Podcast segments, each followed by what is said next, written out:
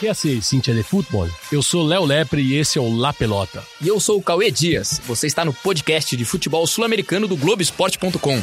E acá, La Pelota no se mancha.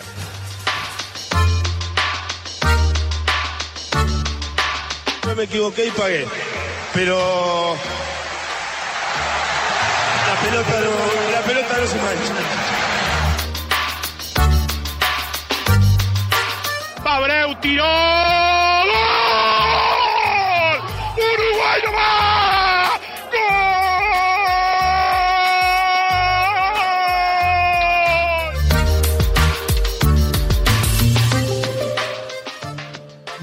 Muito bem, então a gente está começando o nosso quarto La Pelota.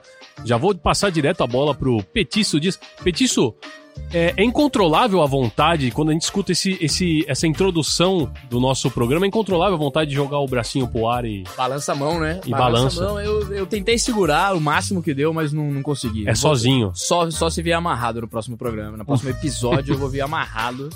E acho que a gente consegue segurar um pouco. Não, não, mas é legal, é, é legal. bom, né? eu, eu, eu, eu, me sinto bem quando acho você que a hora que aquele, aquele, aguante, aquele aguante pra gente começar bem o podcast. Um dia a gente tem que fazer um podcast especial sobre as músicas de recebimento.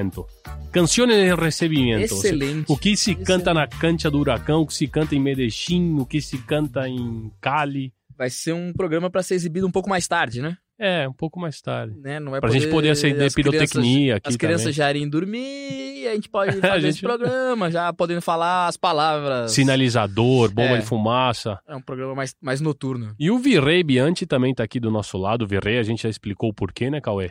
Sim, ele manda aqui, né? Ele tem, além dessa função, além do, do parentesco com o Carlos Bianchi, ele manda aqui, como mandavam os virreis na América Latina.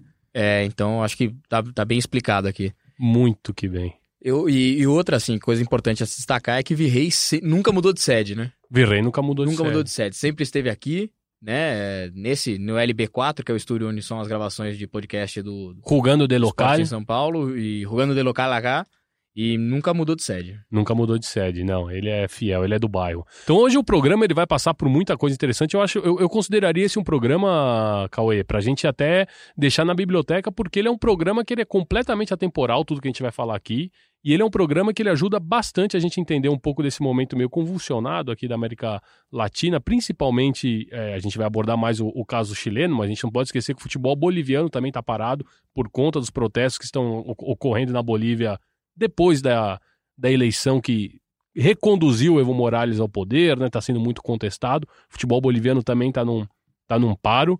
E a gente vai passar aqui pela mudança na sede da final da Libertadores, a gente vai passar pelos protestos no Chile, pela final da Sul-Americana, mas vamos começar já então falando com sobre essa mudança na sede. Te surpreendeu de alguma forma ou não? Se a gente olhasse um pouco atrás, é, para mim a escolha tinha sido muito acertada, Santiago, é, mas desde o momento que começaram os protestos, nem- eu achei que a Comebol estava extremamente confiante, estava, estava confiante até demais de que as coisas iam se acalmar lá, porque não davam sinais de, de calmaria e a Comebol mantinha, né? Não, vamos lá, vamos lá. Eu entendo isso porque ela tá, na verdade, fazendo um discurso para patrocinadores, é, a imagem do futebol sul-americano, da, da América do Sul, enfim, que tá em jogo. É, e eu acho que ela tentou até onde deu. Já estava claro que não daria mais, né? Já, já, já há algum tempo a gente percebe que. É, é, e outra, você colocar um jogo em que o mundo inteiro vá parar para olhar é você jogar lenha na fogueira. Se você é, se, se os protestos querem é, ressoar no mundo inteiro. Quer é ganhar natural. protagonismo era o melhor momento Era para o isso melhor acontecer. momento. Você tem um, um evento em que o mundo inteiro tá olhando para lá. Eu acho que nisso a gente consegue traçar um paralelo muito fácil com, com, as, com as manifestações de junho de 2013 aqui no Brasil. Que se estenderam até o início da Copa em 2014. Isso, mas o, o, o epicentro delas, né? Hoje que a gente até historicamente já começa a analisar um pouco o que aconteceu em 2013 no Brasil. E claramente, o, o, fato do- dos olhos do mundo estarem voltados para cá por causa da Copa das Confederações só alimentaram ainda Claro. mais, fizeram, fizeram ainda maiores, né? Era a vitrine perfeita para você reivindicar todas aquelas pautas que, que, que as manifestações naquele momento estavam reivindicando, que são pautas, inclusive, muito parecidas com o que está acontecendo agora no Chile. Eu, eu acho que os paralelos são. são é, é- é natural a gente traçar esse paralelo, porque também tem isso. é, reclamações difusas, é, é, é, de alguma maneira tentar entender o que aconteceu lá e aqui. Eu acho que eles têm muita, muita coincidência. Quem vai participar agora já, a nossa primeira participação no programa é o nosso Martim El Choruga Mar... Fernandes. Você quer explicar o porquê do Choruga? O Martim vem de uma tradicional família uruguaia, né? Uma família de muitas posses no Uruguai e... Estancieiros, né? Estancieiros, é, criadores de gado, assim, a perder de vista. E então, por isso, o Choruga é, o, é o, a corruptela para, para uruguaios. Eu queria saber se o Choruga começou pelos próprios uruguaios, mas isso me soa mais como uma coisa de argentino chamando provo... uruguaio, eu né? acho, né? Acho que tem mais provocação ali, eu acho. Eu é, acho. É, eu também acho, mas até que eles, eles aceitam bem, né? É, naturalizaram, como o Argento também, né? Como o Argento, claro, que é uma coisa também, uma corruptela pra gente se referir aos argentinos, ou que os argentinos mesmo já se referem assim. É. O Martim Fernandes, ele, como vocês bem sabem, ele, ele tem todas as chaves, conhece todos os corredores da Comebol. Então ele mandou um áudio aqui pra gente, que ele vai, a gente vai debater um pouquinho, que ele explica um pouco como é que se deu a reunião que definiu Lima como a nova sede da grande decisão da Libertadores. Vamos escutar o Martim. Olá, amigos do La Pelota. Pois é, a Comebol tomou a decisão de tirar a final da Libertadores de Santiago do Chile e mudar para Lima, no Peru. Essa reunião durou muito tempo, foi uma reunião muito longa e não, segundo os relatos que eu ouvi de quem participou dela, não foi uma reunião tensa, foi uma reunião até distendida o clima, teve mais pontos de concordância entre River e Flamengo do que de discordância. Isso sim, antes da reunião, é, tomaram a decisão de que ninguém entraria com telefones celulares, então os celulares foram ficaram do lado de fora da sala onde ocorreu a reunião no prédio da Comebol, para que não vazasse nada do que estava acontecendo lá dentro. Cauê, me surpreende aqui dois pontos, aí eu queria que você até desse uma analisada. Primeiro, esse hermetismo que a Comebol procurou manter, sendo que todo mundo já sabia que a sede ia mudar e só estavam querendo saber para onde iria. E depois também me. Não sei se me surpreende, mas eu vejo com bons olhos essa, essa proximidade entre River e Flamengo, de alguma, de alguma coisa que realmente não tinha como acontecer mais em Santiago, os dois clubes decidirem em comum acordo, sem. Não sei ali se eles olharam é, muito para o próprio umbigo, mas eles decidiram que realmente não era o melhor momento de fazer uma final em Santiago, então vamos mudar. Te surpreende isso ou não? Eu achei muito interessante isso que você falou, essa pax entre os dois, entre os dois times, mas eu acho que ela fala um pouco sobre o momento do futebol sul-americano. A gente precisa reconstruir um pouco a imagem da, da dirigência do futebol sul-americano. E eu acho que passa um pouco por essa visão. Esses times entenderam que não adiantava agora, depois do que foi a final de 2018, e ali entravam outros componentes, a rivalidade histórica de Boca e River, de você não, não parecer para sua torcida que você cedeu em algum ponto e que o outro, o teu rival te, te foi mais malandro, foi mais, foi mais é, hábil. É aconteceu uma guerra de bastidores aconteceu ali, uma clara. Guerra né? enorme. E ali era puxa daqui, puxa dali, porque qualquer, qualquer vírgula que você perdesse ali é, ia ser cobrada pela sua torcida. Nesse caso, me parece um pouco mais fácil que você abra a mão ou que você não sente a mesa é, com, com um tacape na mão, né? Então, eu, eu, mas eu achei interessante, achei que foi um, um, passo, um passo adiante do futebol sul-americano, que a gente pudesse, que, que diante de um problema que difícil de controlar, impossível de controlar, é, os dirigentes pudessem sentar e ter um pouco de, de, de calma. De calma na hora de decidir. E até porque o cenário era muito claro que não dava para não dava para seguir em Santiago. Eu acho que de alguma maneira o, tudo o, o o ambiente levou que, a, que tivesse essa discussão um pouco mais madura, vamos dizer. E sobre essa questão hermética de eles não deixarem. Não deixarem, né? Os celulares entrarem. Eu, eu achei interessante, porque hoje as coisas vazam tão, tão rapidamente, tão. Daqui a pouco ia ter um áudio, né, da, de quem tava na sala falando. Eu achei, achei interessante. Acho que. Não dava para saber se era uma reunião da Comebol ou uma festa do Ronaldinho Gaúcho. Que são, que são lugares em que o, que sinal, o não, não, o sinal não é. O, o sinal, sinal, não pega bem. Tá vetado, né? O sinal do, do 3G, 4G não funciona nesses lugares. É, muita gente é, questiona, e, e, e, eu acho que, que tem muitos argumentos para isso, sobre o lance da final única, né? Sobre é, a final única, ela, ela é ruim por vários motivos. Agora, eu queria, eu queria entender, eu queria também sua opinião sobre isso, porque eu acho que um ponto interessante, dentro de tudo isso que a final única ela traz de negativo, vamos dizer assim, que é a possibilidade, por exemplo, do torcedor peruano ou de Lima receber uma final de Libertadores. Porque se a gente levar em consideração o prospecto, levar a trajetória do futebol peruano, eu não sei se Lima receberia uma, uma, uma final de Libertadores.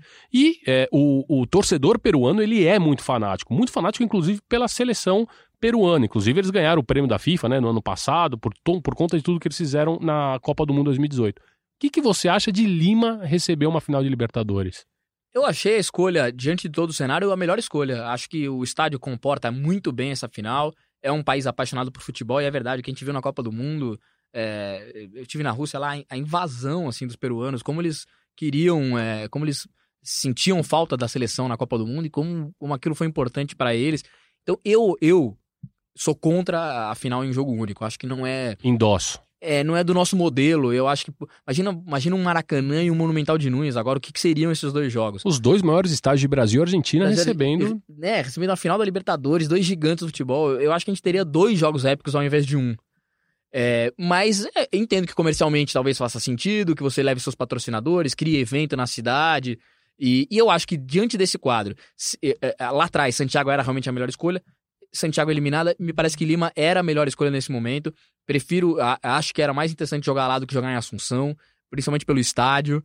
É, acho que eu- obviamente, é, se pudesse escolher, seria Montevidéu, porque acho que pela proximidade das torcidas, acho que de alguma maneira você contemplaria bem as duas torcidas, mas a estrutura não estava pronta para Montevidéu. A eleição presidencial no dia 24, então é difícil de, o segundo turno da eleição presidencial Seria no no dia seguinte da, da, da final então, da Libertadores. di- diante do cenário, achei Lima uma boa escolha. Lembrando que Montevideo, inclusive, foi a primeira proposta do River Plate para a decisão. O Flamengo queria Porto Alegre e aí os dois em, não, nem para você nem para mim, vamos para Lima, porque a distância é mais ou menos a mesma para os dois, vamos, vai ficar uma coisa é, equitativa. Agora uma dúvida, em Porto Alegre, quem ia jogar de local? Fá, em Porto Alegre, quem ia jogar de local? Não sei, é difícil essa, hein? Ia ter uma invasão argentina. Uma invasão Tremenda argentina grande e, e a torcida a torcida gaúcha, é, já que o, o Flamengo eliminou os dois times do Rio Grande do Sul nessa, nessa trajetória até a decisão, pra quem que eles É. iriam? Não, e além do fato de que eu acho que não se torceria pro brasileiro, eu acho que, eu acho que não se torce pro brasileiro numa final assim. É, em geral, em geral, Em as geral, outras acho que torcidas se voltam contra o brasileiro. É, que porque tá é uma lá. coisa meio lógica até. Você convive com, o flamenguista, é. você Quantos joga no um brasileiro campeonato. médio conhece, né? Exatamente. Você não sai e vai comprar um pão na padaria e, tem um tal. torcedor do River Plate lá. Quer ser, papá? não, não- isso não acontece. Tomara, el quinto título. Exatamente. Lembrando que Lima é, vai receber então a sua quarta decisão de Libertadores na história. Ela recebeu o jogo de empate de 71 entre Nacional e Estudiantes, deu Nacional. Em 72, quando o Universitário enfrentou o Independiente, deu, mas foi o primeiro jogo daquela decisão. O Independente ele é campeão. E também em 97, o segundo clube peruano a chegar numa decisão de Libertadores, o Sporting Cristal, que perde para o Cruzeiro. Para falar um pouco sobre como Lima recebeu essa, essa notícia, é, a, gente vai, a gente convidou o jornalista peruano Jaime Pulgar Vidal, que já passou por aqui em um outro episódio do nosso podcast, para dizer um pouquinho como Lima recebeu a notícia de que será a- o palco da grande decisão da Libertadores. Sí, una de las cosas interesantes de las que se habla aquí es de la posibilidad de tener esta final. Cuando eh, tuvimos la posibilidad de jugar, eh, de que se juegue aquí la final de la Sudamericana, eh, por algún mal manejo de la Federación Peruana de Fútbol nos arrebataron esa final y ahora premian a la Federación de alguna manera con esta final de la Libertadores, más aún teniendo en cuenta que se la quitan al que consideramos el rival futbolístico del área, como es Santiago de Chile, ¿no? Eso también creo que alegró, más allá de todos los problemas que vive Chile, que ojalá que lo supere, eh, pero la afición futbolística se ha sentido complacida de que finalmente la Conmebol, ante los problemas que hay en Santiago, haya elegido Lima para que se juegue eh, esta final de la Copa Libertadores. Cauê, eu acho que a gente precisa explicar um pouquinho, porque o Jaime ele fala, ele fala um espanhol bem fechado, bem. Já é um outro tipo de espanhol, né? Já é uma outra, uma outra fala. Mas ele destaca aí duas coisas interessantes. A primeira também é que soou meio como. Não, mas a gente está recebendo, a gente colocou Lima como uma, uma possível, uma candidata para receber a final da Sul-Americana. A gente não conseguiu, perdeu, vai ser na, em Assunção, lá no Eva Oxa do Cerro. E agora eles estão recebendo de bandeja a final do- da maior competição continental, né? É um prêmio que a consolação foi maior que o prêmio inicial, né? Prêmio- do- exatamente, a consolação foi maior do que aquilo que eles estavam se postulando no começo, né? É, E- é que eu acho que o cenário mudou também. É, pa- parece uma loucura você fazer isso a, a essa altura, mas o cenário mudou. É, eu acho que tem, tem essa mudança e, e aí não havia o que fazer. E aí, depois, ali mais pra frente, ele diz também sobre o lance de. Eles estão recebendo uma final que foi arrebatada, né? Como ele mesmo diz, foi arrebatada do maior rival futebolístico do Peru na região. Isso que eu achei, eu achei interessante essa quase ironia de ah, tá pegando fogo no Chile, mas e daí? Vem pra cá, tiramos deles, né? Tem uma, tem uma, tem uma ironia fina, acho que na- nas palavras dele, e é dessa rivalidade que vai muito além de futebol, vai muito além de tudo. Essa rivalidade entre chilenos e peruanos. E depois do seu trabalho, que eu lembro que você se debruçou pra saber a origem do pisco, você já chegou a alguma conclusão ou não ainda? Eu já não quis me comprometer num outro programa e vou manter esse meu, meu minha posição suíça de neutralidade nesse caso, porque esse caso é um caso grave, envolve, envolve um conceito muito grande que é o pisco, Então eu prefiro ainda manter minha neutralidade suíça. O Leozinho Bianchi aqui, o nosso virrei, ele disse que é peruano. Ele, inclusive, fez uma prova, fez testes dos dois tipos e ele tá com essa conclusão. Ele tá. Ele veio, hoje ele chegou, ele amarrou a lhama dele ali no- na entrada do, do, do- do- da Globo e veio aqui pro podcast tomando pisco. Não sei se isso é permitido. Mas pra gente voltar ao assunto da, da, da decisão, vamos de novo para um áudio do Martim Fernandes que ele, que ele explica agora um pouco mais os bastidores de como foi tomada a decisão, né? O que, que a Comebol tinha é, em mente e o que, que ela ofereceu para os clubes e o que, que os clubes é, responderam para a Comebol. Assunção seria a cidade, é, seria um plano B natural, porque a cidade já recebe a final da Copa Sul-Americana, então já teria uma expertise ali de realizar um grande evento da Comebol, claro que não do mesmo tamanho da final da Libertadores, mas havia a intenção do próprio país, né, das autoridades do país, de receber o jogo, porém os clubes não aceitaram. Tanto o Flamengo quanto o River preferiram jogar em Lima, onde o estádio é maior. O estádio Monumental tem capacidade para 80 mil pessoas. Ainda não se sabe se essa vai ser a capacidade total do estádio que será usada, mas é um estádio muito maior do que o estádio La Nueva hoje, do Cerro Portenho, onde será a final da Sul-Americana. Esse foi o principal fator pelo qual pelo qual Flamengo e River Plate toparam mudar o jogo para Lima. Cauê, muito interessante aí é, o ponto é, da capacidade do estádio. Pelo, pelo que eu conversei com o Jaime, vai ser mesmo. é, na verdade, o Jaime ele foi até mais, mais preciso. São, se eu não me engano, 81 mil lugares. E parece que serão. Isso, isso vai estar tudo à disposição. É meio lógico até, porque já que eles tiveram que mudar de lugar e com uma final dessa envergadura, eles praticamente dobraram a capacidade do estádio que vai receber a final, né? Acho esse para mim é um dos pontos principais de, de- dessa mudança. Eu achar que é, Lima é o lugar para receber, porque você, te- você vai ter um estádio muito mais estruturado e aí não vai nenhuma é, nenhum demérito, mas o, o estádio do Cerro que vai receber a final da Sul-Americana, ele não me parece ser o estádio para essa nova marca do futebol sul-americano, que é a final em jogo único. Seria seria ruim para essa nova marca do futebol sul-americano que esse primeiro jogo, essa primeira final de Libertadores fosse lá. Eu acho que ao longo do tempo a gente vai rodar, vai rodar por várias cidades, vários estádios.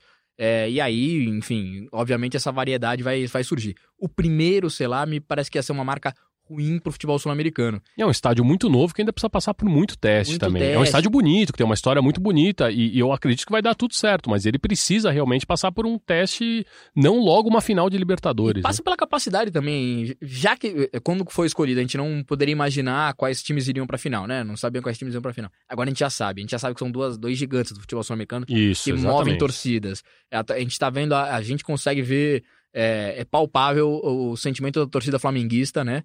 É, essa empolgação, esse é, realmente de, de ir aonde o Flamengo for. Se essa final fosse na Nova Zelândia, se- os flamenguistas iam, iam para lá do mesmo jeito, né? Então, é, diante de toda essa comoção, você poder para um estádio que tem muito mais capacidade faz muito mais sentido. Isso que você destacou, você acha que pode, eh, de alguma forma, influenciar que tenha mais flamenguista no jogo? Porque o torcedor do River tá vindo de barriga cheia há cinco anos, né? Ele já tá vindo de uma, de uma final de Libertadores contra o maior rival, que foi o Madrid. Gente que gastou muito dinheiro para ir para Madrid, que vendeu carro, que fez empréstimo. Você acha que de alguma forma isso pode levar eh, essa seca do Flamengo e esse, e essa, esse, esse- essa barriga cheia mesmo, do torcedor do River Plate, pode influenciar que tenha mais flamenguista? Eu acho, eu acho. Primeiro, naturalmente, né? O, país, o Brasil tem muito, muito mais populoso que a Argentina. Você, a maior torcida do Brasil, naturalmente vai ter mais torcedor do que. é, será que é a segunda da Argentina? Do que Hum. a segunda torcida da Argentina. Mas a parte disso, eu acho. É, o torcedor do River tal- talvez esteja pagando o crediário ainda da viagem a Madrid, enquanto o torcedor flamenguista tá. é, e, e aí não vai nenhum demérito, porque isso- o Flamengo tem time e, e me parece ter uma estrutura para ano que vem chegar de novo na final. E não vai ser a mesma comoção que essa, porque é natural. O time tá há tanto tempo, há 38 anos sem jogar a final da Libertadores. Claro que ninguém quer perder esse momento histórico. Claro, Então, então eu acho que a torcida do Flamengo vai se mobilizar mais para ir é, acompanhar o time do que a torcida do River. Agora, minha dúvida é, aí a gente só, a gente precisava entender melhor se essa mudança não vai quebrar um pouco os planos dos flamenguistas, porque muita gente foi pra lá, já comprou Santiago, gastou o que tinha, o que não tinha, para ir pra Santiago, agora você tem que trocar passagem, é, recupera isso, vai pra lá, é uma outra, é, é, tem uma dificuldade de voos maior. Então eu acho que É um voo que tem, inclusive, uma duração maior para você ir para é- Lima. É, é mais chato de chegar, então é, eu acho que a- mudança de alguma maneira pode afetar isso, mas eu acho que a torcida do Flamengo vai se mobilizar mais do que a torcida do River pra chegar. E para quem será que os peruanos vão torcer? Boa pergunta, hein? O Jaime Pulgar Vidal, ele ele deu ele, ele, ele não definiu bem para quem que os peruanos vão torcer, mas ele deu uma boa ideia de quem pode parecer que os peruanos estão torcendo. Eh, no hay ah, un apoyo claro de los hinchas peruanos hacia alguno de los dos equipos. Eh, yo creo que eso se va a determinar eh, el mismo día del partido. Lo, lo que resulta claro y hasta gracioso es que algunos hinchas de aquí les encantaría ir con la camiseta peruana, pero creo que lo dicen a modo de broma y de esta forma parecería que están alentando a River Plate, pero sin duda que están yendo con la camiseta de Perú. Así que no se extrañen eh, si de repente hay algún grupo de peruanos con la camiseta que parece la de River, pero no, no es la de River, es la peruana. Então, Cauê, eu, não, eu, eu confesso que eu não lembrei, quando, quando a sede foi para Lima, eu confesso que eu não fiz essa associação que o Jaime é, trouxe pra gente, que na verdade o, o, o torcedor peruano, e o torcedor peruano talvez seja, eu acho que até ao lado do colombiano, assim, um dos, aqui no continente, é um dos que mais torce por sua seleção. O torcedor peruano, ele torce, ele é muito fanático da, da seleção peruana, e a gente não pode esquecer que a camisa, o uniforme da seleção peruana é branca com uma faixa em diagonal vermelha. Então, se o torcedor peruano neutro comprou para ir ao jogo, seria natural que ele fosse com a camiseta da seleção peruana. E aí pode parecer que, o, que, o, que, que- ele tomou partido pelo River Plate. O que, que você acha dessa curiosidade cromática? Eu também não tinha, né, a gente, né, talvez nessa loucura de muda, pensando em estádio, pensando em, né, em logística e tudo, e não tinha me passado pela cabeça, mas eu acho que vai ser engraçado. E, e aí fica a dúvida, né, será que a, uniforme faz com que eles se aproximem da- do River? É, além de parecer, será que de alguma maneira isso vai gerar uma simpatia pra, pela torcida, é, pe- pelo River Plate? Eu achei interessante isso, que é verdade. Na televisão a gente nunca vai saber. Na televisão, A gente assim, nunca vai deu saber. Aquele, deu aquela, aquele take mais de longe, a gente vai ficar na dúvida se é um, se é um torcedor do River ou do Peru. Eu até fui procurar é, para ver se me tava me faltando é, na memória jogadores peruanos que tenham brilhado dos dois lados e, você não encontra grandes Não. grandes nomes em nenhum dos lados. O Guerreiro certamente foi o maior jogador é, peruano que passou qual- por qualquer dos dois clubes, mas é, a- talvez pelo que ele tenha feito fora do Flamengo, porque a torcida do Flamengo. é, Ele, ele dividiu muito a torcida do É, Flamengo. ele, ele- ele não se saiu de uma boa forma não dá pra se dizer que ele é um Flamengo. ídolo. Ele é certamente o maior jogador peruano que jogou por River ou Flamengo, mas não acho que isso de alguma E ele é muito ídolo no Peru. É, é, se, ele, se ele estivesse em um dos times, certamente isso ia pender na balança. Certamente, se ele ainda jogasse no Flamengo, a torcida, a torcida peruana ia estar ao lado do Flamengo, porque ele é muito ídolo lá. Mas eu. Como ele também não, não tem uma marca muito ligada ao Flamengo, né? Não acabou ficando uma relação tão, tão marcante. Eu acho que nem isso vai pesar, né? Porque talvez seja uma coisa que pese. Se você Claro, tem um sim, jogou em um time, sim. em outro. Mas Se foi bem nem isso. tratado em um lugar, você se sente identificado Exato. por isso. Exato. E eu lembro, é, o Jaime me fez lembrar de uma coisa muito interessante, porque quando eu morava na Argentina, meus amigos diziam, né, quando jogava River e Racing, eles falavam, hoje é Peru e Argentina. Por, por conta da, da proximidade, ou até mesmo com, com o Atlético Tucumã, que tem a, a camiseta também muito parecida com a da seleção argentina. E realmente, é, isso pode ser um fator que, que, que, que faça o River ter um pouco mais da simpatia, talvez, né? Agora a gente vai para um último áudio do Martim, que ele vai é, falar mais um pouquinho sobre os bastidores e ele vai dizer para nós, ele vai nos contar exatamente quando é, a decisão de mudar a sede da, da grande final da Copa Libertadores foi tomada. A decisão foi tomada em cima da hora, né? Faltando 18 dias para o jogo. Segundo a Comebol, porque o Chile até então dava garantias de que seria possível fazer a final da Libertadores. O sinal vermelho acendeu quando foi cancelado um amistoso entre Chile e Bolívia, que estava previsto para o dia 15 de novembro na cidade de Concepción. E quando esse amistoso foi cancelado, ali a Comebol resolveu tirar o jogo de Santiago. Segundo uma alta, um alto dirigente da Comebol com quem eu conversei, as palavras usadas por ele foram: se eles não conseguem organizar com segurança um amistoso da sua própria seleção, que é um jogo com pouca tensão, com pouca torcida, imagina um jogo do tamanho de Flamengo e River Plate jogando pelo título mais importante do ano para cada um, para dois clubes gigantes com torcidas gigantes. Cauê, e a gente entra no nosso segundo assunto aqui, a gente já muda agora um pouco a pauta. a gente vai entrar é, na questão do Chile, porque é interessante, né? Que a Comebol decide, então, que deveria mudar a sede da final quando o Chile é, cancela o amistoso que faria contra a Bolívia na cidade de Concepción. Isso me parece, essa, essa demora do governo, das autoridades chilenas em, em reconhecer que não dava para se realizar a final da Libertadores, é a sensação de passar um estado de normalidade quando a gente está vendo que não há nenhuma normalidade no que está acontecendo no Chile, né? Acho que é parte do papel. É, o governo tentou exercer aquele papel de mostrar, ó, tá tudo bem, tá tudo tranquilo, não vamos cancelar nada ainda. Mas a realidade se impôs diante de. Eu, eu acho que é até natural que o governo tente fazer isso. Que um governo alarmado talvez aumente, aumente a situação, é, bote mais fogo é, no que já tá quente. Mas é, tava claro, né? Tava claro. Não, não dava para fazer essa final lá. Não dava. E, e o mais engraçado, assim, é que é, ainda o governo está tentando, o governo chileno, ele está ele tá, ele tá forçando a, a, a, NFP, né, que é o órgão, seria a CBF do Chile, eles estão forçando é, a retomar o campeonato chileno, só que o, os dirigentes fizeram uma reunião com o sindicato de jogadores e os jogadores chilenos endossaram a, a, a, os manifestantes, endossaram a pauta e disseram não, a gente não vai voltar porque isso daria a sensação de que de que de que tá tudo normal, de que a gente esqueceu, de que as, as pautas, os pedidos foram, as reivindicações foram atendidas e, e, por enquanto não é nada do que se vê. Então a postura dos jogadores chilenos é, também de uma forma surpreende, né? Porque é difícil que se tomem partido, né? Numa, numa, numa, numa situação assim. Para mim, a grande novidade desse protesto, de tudo que rolou, no, se a gente olha pelo lado esportivo, para mim a grande novidade é a postura dos jogadores diante do que aconteceu no Chile. Porque poderiam passar claramente é, ao largo disso, né? É, fazer que não era com eles. É, se tiver jogo, vamos jogar. Se não tiver jogo. E a gente sabe que a, os jogadores é, algum tempo a gente vem cobrando posturas de jogadores, seja para qual lado for, mas que, Posicionamento. que, que eles se posicionem. É, e e para mim, a grande surpresa no, no campo esportivo de tudo que rolou no Chile foi esse posicionamento dos jogadores, é, jogadores de consagrados a jogadores menos famosos, é, de jogadores que estavam brigados na seleção e, e tomam posturas, posturas é, semelhantes diante do, do quadro. Então, me, eu acho que a grande, é, foi a grande surpresa para mim de tudo que aconteceu no Chile pelo menos se a gente olhar pelo lado esportivo. Alguns jogadores demoraram mais para se posicionar, outros já fizeram logo de cara.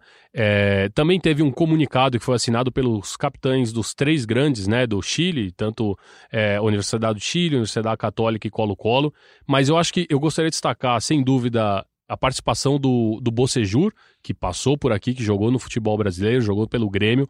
Ele é um jogador que historicamente se reconhece, um jogador de esquerda e que se posicionou desde sempre.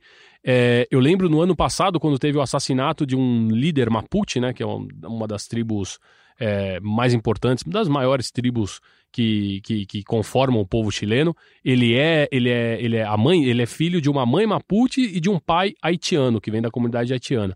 E eu lembro que ele se posicionou, é, ele pediu que se fizesse uma homenagem antes de uma partida do Chile, a federação negou e ele entrou, ele entrou para jogar aquela partida com, com, com o sobrenome mapuche dele. Então ele, ele não usou o Bocejur. Agora eu não lembro o sobrenome exatamente, mas ele, ele, ele ele entra com a camiseta, camiseta da seleção chilena com o sobrenome dele Mapuche e os jogadores também fizeram, mesmo que a mesmo com o não da Federação Chilena, eles fizeram um minuto de silêncio. E o Bocejur, ele, ele deu algumas, algumas declarações bem, bem fortes, inclusive, sobre, sobre os, os, os, as manifestações. E ele diz aqui, ó, é, como, como jogadores de futebol, é, essa, situação, essa situação do país nos afeta muito. A maioria dos nossos familiares estão em um momento similar àqueles que estão reclamando. Ou seja, o Bocejura, ele, ele sabe, ele é, ele é consciente da, da origem, né? De, dos jogadores de futebol, mas ele também tem um, em um momento, ele diz que, que, que eles, enquanto jogadores de futebol, eles não, ele não se sentia à vontade de questionar as reivindicações, se elas estavam sendo violentas ou não, porque ele, eles, eles, quantos jogadores de futebol, são muito ricos, eles estão nos carros de luxo e eles não conseguem compreender a urgência daquelas pessoas que estão reivindicando. Eu acho que é mais ou menos por aí mesmo. Eu, né? E eu achei isso de uma, de uma clareza, né? De uma, de uma habilidade dele de se colocar, é, porque ele claramente se coloca a posição dele, é, opina sobre isso, posiciona, mas ele. De... E é verdade, os jogadores. É, é, é engraçado que a, a, origem dos jogadores, né? todos os jogadores aqui, a história de vida da maioria dos jogadores aqui na América do Sul, pelo menos, e acho que boa parte do mundo, ele, ele realmente sai da, dali de uma classe mais baixa e em breve ele se torna quase o topo da pirâmide, porque o que eles ganham por mês jogando futebol. Então, o jogo de futebol é engraçado que ele, ele trabalha nesses dois extremos, né? Ele convive com esses dois extremos. E eu acho que e muitas vezes é mais fácil, até por, por, é, por outras questões, por o cara não querer perder o foco dele no futebol, não querer ser odiado por coisas que ele não, né, que ele não domina, porque muitas vezes também eles não, não, é, para você brilhar no futebol o estudo fica de lado, é, é complicado. Enfim, é... e muitas vezes eles não se posicionam ou, ou, ou, fica mais fácil que você se omita porque é verdade, você tá numa posição privilegiada. E o, e o BC não só se posiciona, mas também fala assim, ó, tô falando tudo isso, mas eu tô no meu carro blindado Aqui, tô vendo, então não sei, eu não posso dizer se esses caras estão. É, qual a urgência deles. A palavra urgência, para mim, cabe muito bem nisso. É, exatamente. Qual a urgência? Eles precisam disso para ontem, então eu não sou eu habilitado para dizer. Não sou eu habilitado, porque eu tô no meu carro, né? No meu carro de luxo, eu não consigo medir essa, essa mensurar essa, essa, essa urgência dos manifestantes. Então, para falar um pouquinho sobre tudo que aconteceu lá no Chile, a gente conversou com o nosso amigo também, colega, jornalista e escritor. Ele já escreveu dois livros, né? O La Luz Oscura e tem um que é muito bom, recomendo, que chama Cambio de Juego, que são várias crônicas de futebol. Eu tenho esse livro lá em casa, já vai lançar um terceiro. É, o jornalista e escritor Nico Vidal, ele fez parte de uma revista que, se eu não me engano, agora já está extinta, infelizmente, chamada De Cabeça, que era uma revista muito boa, com reportagens de fôlego. Vamos ver o que, que ele conta pra gente sobre é, as pautas né, e as manifestações no Chile.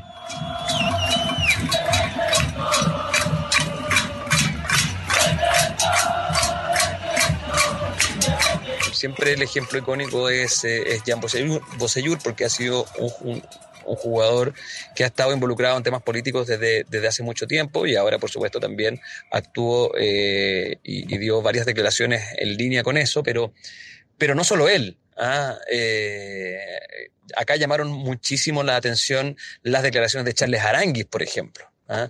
que es un, es un jugador que podríamos decir atípico, en el sentido de que él, bueno, siendo la estrella internacional que es todavía cuando viene a Chile, sigue viviendo en el mismo lugar eh, donde, donde vivía de niño, en Puente Alto, y por lo tanto eh, es un tipo que se ha mantenido con los pies bien puestos en la tierra y eh, señaló expresamente que él apoyaba todas las manifestaciones sociales y que incluso tendía a no creer las explicaciones que solían dar carabineros y, los militares respecto de los hechos de violencia. Então ele destacou aí, eu achei bem interessante, porque ele destacou o, o Charles Arangues, né, que passou por aqui também, jogou no Inter, e, e que teve um posicionamento bem forte, né? Inclusive, é, ele, o Arangues ele, ele questionava as explicações que os carabineiros, os militares davam com respeito aos atos de, de violência. A repressão aos atos, a né? repressão, a repressão às manifestações. É, eu de verdade não conhecia esse lado do, do Charles Arangues, que já, já admirava como jogador. É, teve uma boa passagem pelo Inter, joga na Alemanha, da seleção, da seleção chilena, mas achei interessante também isso, que ele não se isolou na, na, no mundo dele lá, na Alemanha, enfim, e, e também se posicionou sobre isso. É, é, parte desse, assim, isso que me impressionou foi, é, a gente viu, a gente tá falando do Becejur, tá falando do Arangues, mas a gente viu muitos, o volume é, de jogadores que se manifestaram sobre isso. É um volume muito grande. Inclusive aqueles que não, não tinham se manifestado publicamente, é, como o próprio Valdívia, eles foram, eles foram quase que obrigados a tomarem é isso, uma e posição. E, aí o que foi acontecendo? Quem não tinha se posicionado, e aí? Você, o que, que, você acha? O que, que você tem para dizer?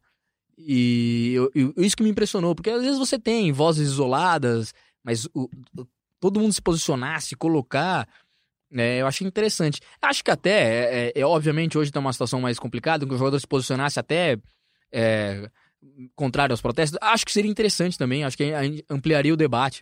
Claro. É, eu, o que eu co cobro é do posicionamento e não para esse lado ou para o outro, mas seria interessante que alguém, que, que se, se houver alguém que acha que é, é, que, como lá, como, como aqui, embora o governo esteja sofrendo nessas manifestações, não tá tão claro. Assim, o ministério já caiu, tudo, tudo, mas ainda não tá tão. É, ele não é personificado, né? Assim, talvez é, isso possa resultar numa, numa queda do Pinheiro, mas não é, não é, não é isso. Esse não é a Sim. bala, essa não é a bala central do, dos protestos. Sim, né? é, e eu, aí eu também queria destacar é, a participação do próprio Estevão Paredes, que foi tema aqui no nosso, no nosso podcast. É, o, o Paredes, ele é o capitão do Colo-Colo, ele é um jogador que também vem de uma origem social é, mais carenciada, ele é um jogador muito consciente da, da- de, de tudo o que está acontecendo no Chile agora. Ele, inclusive, liderou é, os jogadores é, do Colo-Colo em um que eles chamam de Cabildo Aberto, né? O Cabildo Aberto, que é uma reunião que o Colo-Colo promoveu na sede do próprio Colo-Colo, convocou a- a- as pessoas a, a- irem até o Monumental Davi Arellano justamente para debater sobre essa situação e ele, é, Estevão Paredes, fez questão de que os jogadores do Colo-Colo participassem. Ele encabeça é, o sindicato dos jogadores contra, que, contra a volta do futebol nesse período. Ele está completamente consciente é, do- de tudo que está acontecendo e o posicionamento dele é bem firme. Então o Paredes, ele me parece... é, e aí é um detalhe curioso, né? Porque o Colo-Colo, que é um que é um time que homenageia um líder Mapuche que se, se opôs à, à- à conquista espanhola, principalmente na, na região daquilo que a gente conhece hoje como o Chile, é, na faixa de capitão que ele leva lá, né, além do, do- dos símbolos Mapuches que tem, do- dos símbolos do Colo-Colo que tem, tem uma bandeira Uipala, né, aquela bandeira mais, mais colorida que a gente viu muito nas manifestações, né, xadrezinha com vários quadradinhos, que ela é a bandeira adotada pelos povos originários. Então, assim, o, o- Paredes ele é, ele, é, ele é muito consciente do que está acontecendo e da posição dele enquanto capitão de um time como o Colo-Colo, né? E eu acho que aí, a gente falando da união dos três times, eu acho que aí a gente pode entrar já um pouco na origem desses times. Eu acho que isso ajuda a explicar um pouco por que, que esses times se juntaram, é, por, que, por que, que essa. é, ficou mais fácil deles se juntarem, porque eles têm origens que facilitam essa, essa- esse olhar social, esse olhar mais complexo do que, do que simples associações esportivas, né? Então acho que isso, se você olhar o Colo-Colo, ele, ele, ele representa um povo, né? Ele representa o povo originário, com, com, suas, é, com suas reivindicações. Ele, é- o símbolo dele é isso, né? O, é o velho índio, né? A torcida chama, é o viejo índio. É, então ele, é- é- ele, ele tem orgulho dessa, dessa origem e, e popular, é, indígena e popular até hoje, né? E, e a Universidade de Chile, enfim, Laú é, é, é, é por conceito. O, É um clube que vem de uma universidade, que vem de, onde as maiores- ideias são discutidas, onde o ensinamento é passado. E de uma das maiores, maiores universidades é, da América do Sul, talvez em algum momento foi a maior universidade da América do Sul em número de alunos, em, em produção científica, né? Produção de, de peças científicas. Então, é, eu acho que isso ajuda a explicar. E, e aí, o terceiro grande é a Universidade Católica. É, então, nós, nós estamos vindo de dois times que nascem de universidades e têm relações com essas universidades, e de um time que nunca escondeu a sua. nu- Nunca escondeu, Sou- não, nunca teve vergonha de sua origem. Não, sempre fez questão de reafirmar, reafirmar a sua, é, a a sua sua origem origem, popular. popular, indígena, de povo originário. E tudo isso é muito legal porque é, durante os protestos, durante as marchas, tem um dia que é muito emblemático, foi o dia 23 de outubro, quando as torcidas de Colo-Colo e da U de Chile se encontram é, próxima à Praça Nhunhoa, né? E é bem, é bem interessante porque vem uma caminhando por um lado com as bandeiras, com os uniformes, com as cores do Colo-Colo, a outra caminhando do outro lado com as cores, as bandeiras, os uniformes da Laú. Elas se encontram no centro da rua Enquanto todo mundo pensava que eu poderia ter um- algum tipo de problema, eles começam a pular juntos, cantando uma música que é muito emblemática, né? Que é uma música que chama Solo le pido a Dios, do Leon Rieco, que é uma música muito emblemática, inclusive para a ditadura, no, no aquilo que foi a ditadura militar na Argentina, que é uma música que é composta em 78, uma interpretação espetacular da Mercedes Sosa. E, inclusive, ela foi gravada, eu não sabia isso, agora pesquisando um podcast aqui, que eu descobri que ela foi gravada também pela Beth Carvalho. Tem uma versão Nossa, em português dela. E eu tava escutando, é bem interessante, chama Só Peço a Deus. Então, é, a torcida do, do. As duas torcidas juntas cantaram essa música Solo le pido a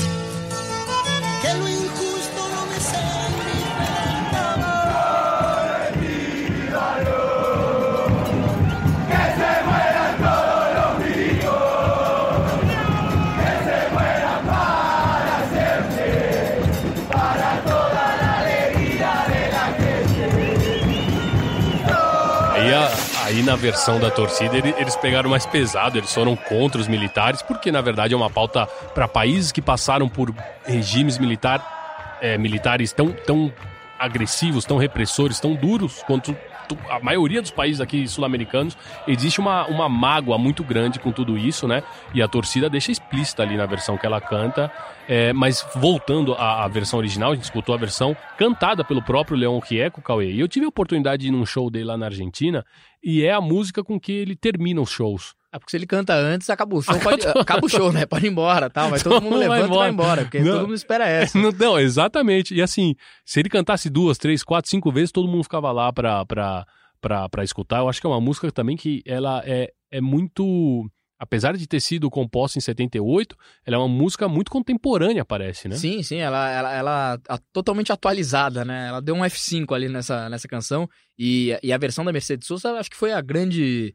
É, a grande gravação, a grande obra da Mercedes Sosa. Todo mundo talvez seja o mais lembrado, pelo menos na Argentina, talvez seja mais lembrada por, por essa canção.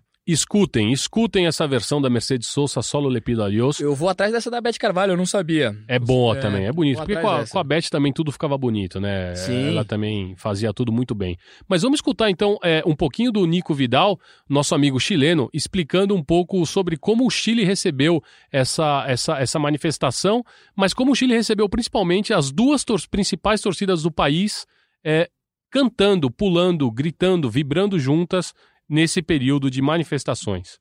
Pero ahora las movilizaciones, los núcleos de ambas barras eh, han participado activamente en, la gran mayoría de las manifestaciones, eh, de forma eh, muy entusiasta cada una, por supuesto, con sus banderas, con, con- con todas sus indumentarias, pero sin que haya habido ningún problema entre ellos. De hecho, es cosa de ver en las manifestaciones en Plaza Italia, que es el, el lugar donde se, donde se junta el núcleo de, de, de las- protestas, eh, ver eh, cómo las banderas de Colo Colo y las banderas de la Universidad de Chile están eh, ondeando una, una al lado de la otra. ¿ah? Entonces, eso es muy simbólico también en el sentido de, de, de ver el nivel de, de adhesión popular que tienen estas movilizaciones y, y- y de demostrar al final que hay algo que nos termina uniendo a todos. ¿ah? Eh, que, que va mucho más allá de- de- del- del equipo que a uno le guste. Hay algo que nos termina unindo a todos. Ou seja, alguma coisa, há, há algo que termina por unir todos nós, né? É, é isso, né? É isso, isso explica muito facilmente é, por que, que o futebol. Por que a, a cor do seu clube ficou menor diante do, do quadro geral, do, né, do, do- que significa todos, do que significam todos esses protestos. Agora você vai se amarrar na conexão que eu vou fazer pra gente pular pro próximo assunto. Quero ver. Porque quais são as cores da Laú?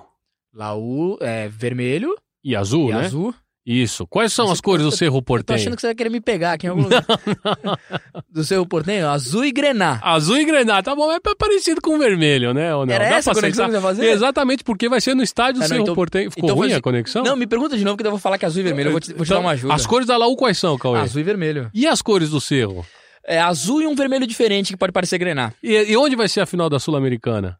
Ah, em Assunção, No estádio do Cerro. no estádio do Que Cerro. baita conexão a gente Caramba, fez agora. o. Porra, Como a demais. gente pulou de um entendi. assunto para outro. Cara, facilidade com que você toca a bola é impressionante. É impressionante. Esse passe aqui foi um passe de 30 metros que eu joguei lá na arquibancada, né? De tão ruim que foi. Mas é isso, Aquela ó. trivela que parece linda, né? E aí. Vai lá longe. lá longe. É isso. Nesse, nesse sábado a gente vai ter a final da Copa Sul-Americana lá no estádio La Nueva Ocha. La capital del sentimiento. Acho que não tem. Tem algum estádio que tem um nome. Ou, ou um nome não, né? Que tenha um. Um, Pós-apodo um, ali. um pós-apodo um- tão, mas tão bonito assim como Não, a não- capital del É sentimento. muito bonito mesmo. Muito bonito. Lá no bairro Obreiro, em Assunção, vão jogar é, Independente Del Valle e Colón. Você tem, tá torcendo para alguém especial aí? Não, não tenho nenhuma preferência clubística nesse caso, mas acho que acho uma final interessante, embora é, a- obviamente a princípio não, não mova duas grandes marcas do futebol sul-americano. é, acho uma final interessante, acho uma final democrática. Eu declaro já de antemão que eu tô torcendo a morte pro Colón, porque eu acho que é um clube que merece, que é um clube tradicionalíssimo na Argentina. É, é, é um clube que ele- eles estão, se não me engano, a 800 quilômetros ou 700 quilômetros da, da, da capital é, paraguaia, e o, o que promete uma invasão de sabaleiros, né, como são conhecidos os torcedores do Colón, dos 45 mil, acho que foram ingressos disponíveis, eles estão esperando 30 mil torcedores do Colón. É claro que o Independente Del Valle é um clube empresa, é um clube que não É, tem torcida. nesse ponto, o- o- a história do Colón é muito mais simpática, diz muito mais, né, ao- a gente que gosta de futebol, diz muito mais.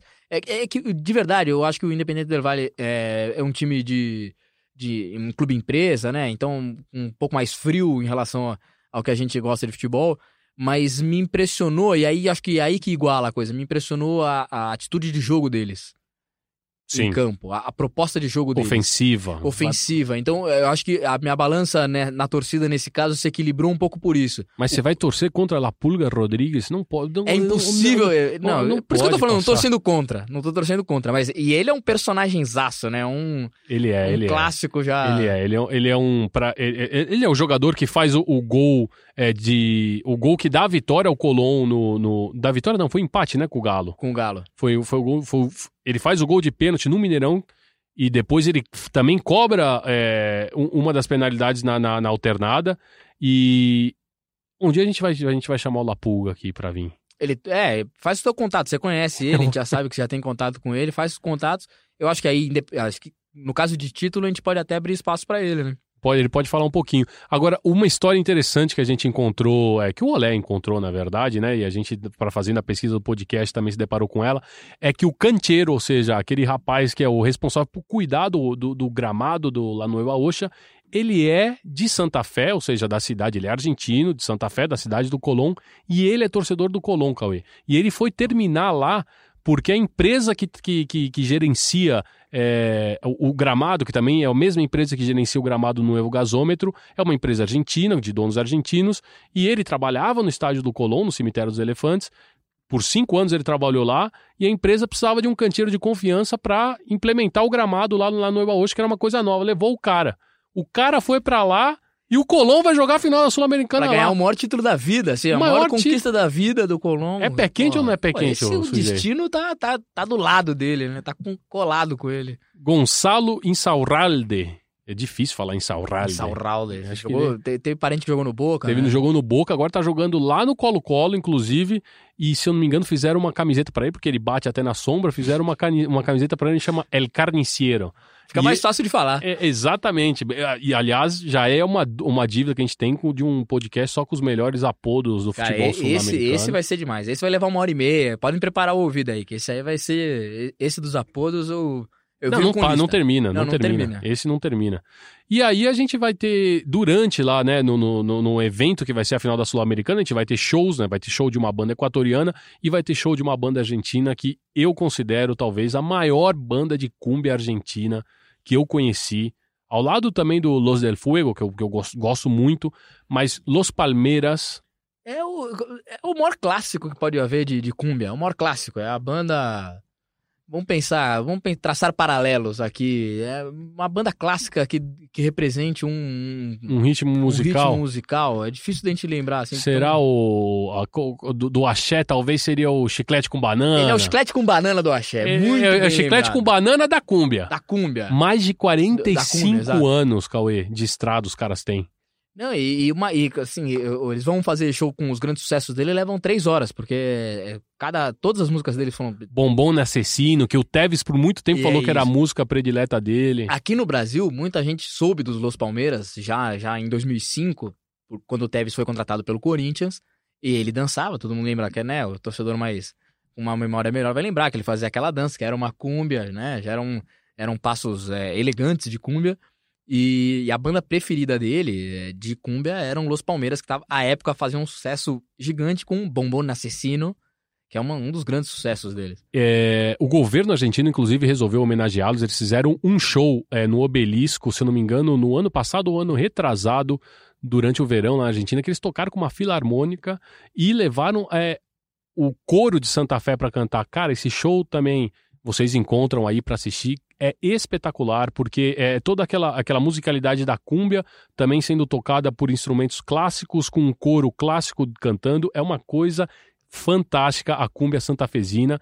E aí vale lembrar que, como eles são de Santa Fé, E assim como também Los Autênticos Decadentes parece uma cabide, um cabide de emprego, né? Porque são 11 músicos tocando junto e dos 11, 9 são torcedores do Negro, 9 são torcedores do Colón, Negro também é um apelido do Colón.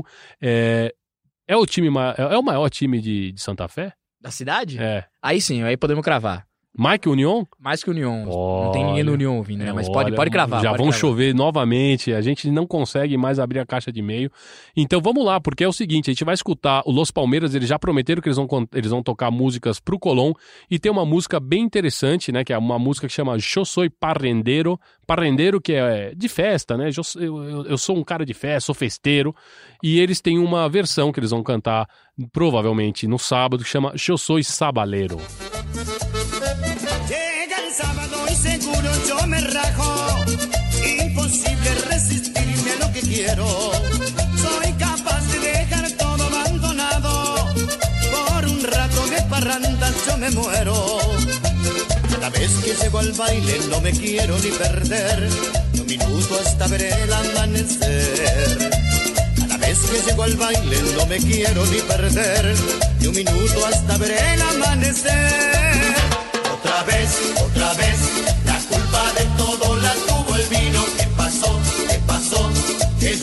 É impossível não dançar, né? É impossível. Eu tirei o, o virrei aqui pra dançar aqui já no, no Eu meio vou- do... tô voltando agora, tô até meio cansado dessa dança aí. Eu sou parrendeiro, ou seja, eu sou festeiro, eu sou de festa. E agora a gente vai escutar como que eles fizeram a versão pro sabaleiro. No hace falta que le digan que soy raza, por mi piel escapa el alma sabalera.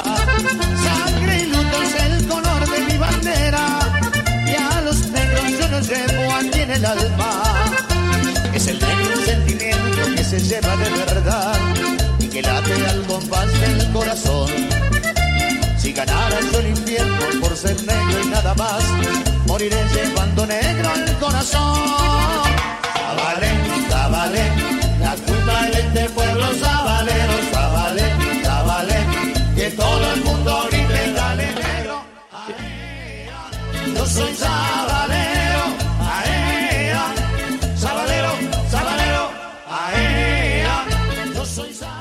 Eu acho espetacular, porque é, assim quando, quando eles cantam pro Maradona, pro Sabaleiro também, né? Eles não terminam.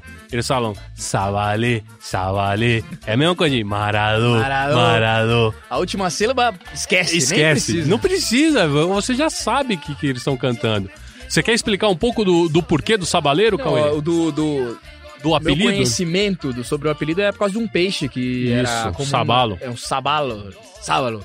E que era comum na, na região ali, na É, região mais, é, mais- isso. eles são eles são o time popular, né, da cidade de Santa Fé. Santa Fé é uma das cidades da província de Santa Fé. É, eles são o time Cuja capital é Rosário. cuja não capital é é- Rosário. Por isso que quando você me perguntou se é o maior time de Santa Fé, eu falei a cidade. É, exatamente. no- dentro da província a gente vai ter outras, é, outros times muito mais importantes ainda. Mas é, a origem vem, acho que desse. Vem, É isso, exatamente, né? porque como o estádio, o cemitério de ele- dos elefantes, ele fica próximo ao rio ali, né?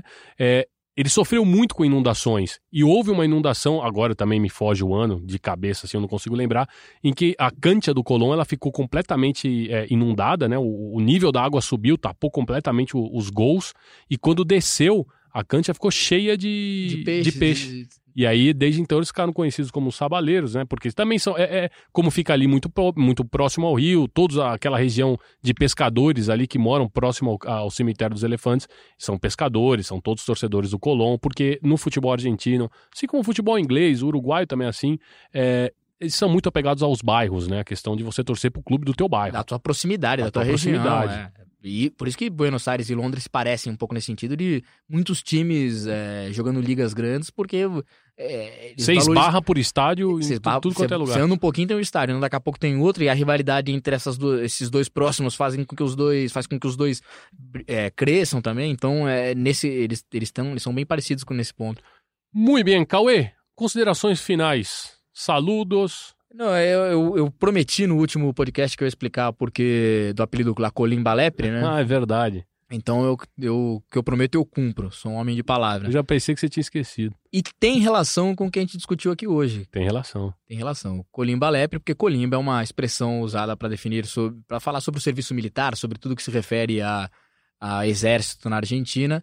E o meu colega, meu amigo Léo Lepre, ele, além de, desse baita jornalista que ele é, além desse conhecedor profundo da América do Sul, na biografia dele também tem uma passagem é, gloriosa pelo Exército. Passei pelo Exército, servi, completei o serviço militar obrigatório. A Colimba é exatamente o serviço militar obrigatório, é. assim que eles se referem na Argentina, que por muito tempo foi por sorteio, né? Eu não sei se continua funcionando por sorteio. Eles, eles sorteavam números e aí é, o Omar de Felipe, que foi técnico, foi inclusive técnico do Quilmes, técnico do Independiente, ele serviu é, o exército argentino na Colimba e ele acabou indo para as Malvinas, né? O Omar de Felipe, ele é um ele é um futebolista que serviu na Guerra das Malvinas, ele tem histórias é, bem interessantes. Um dia a gente pode fazer um podcast sobre isso. Cumpri minha promessa. Cumpriu sua promessa. Eu também lhe mando um saludo a todos. Le mando um saludito a Virrey Bianchi, al Petiço Dias. E até a próxima. A gente volta na próxima já na véspera da decisão da Libertadores. E aí o tema vai ser essa final de ponta a ponta. Abraço!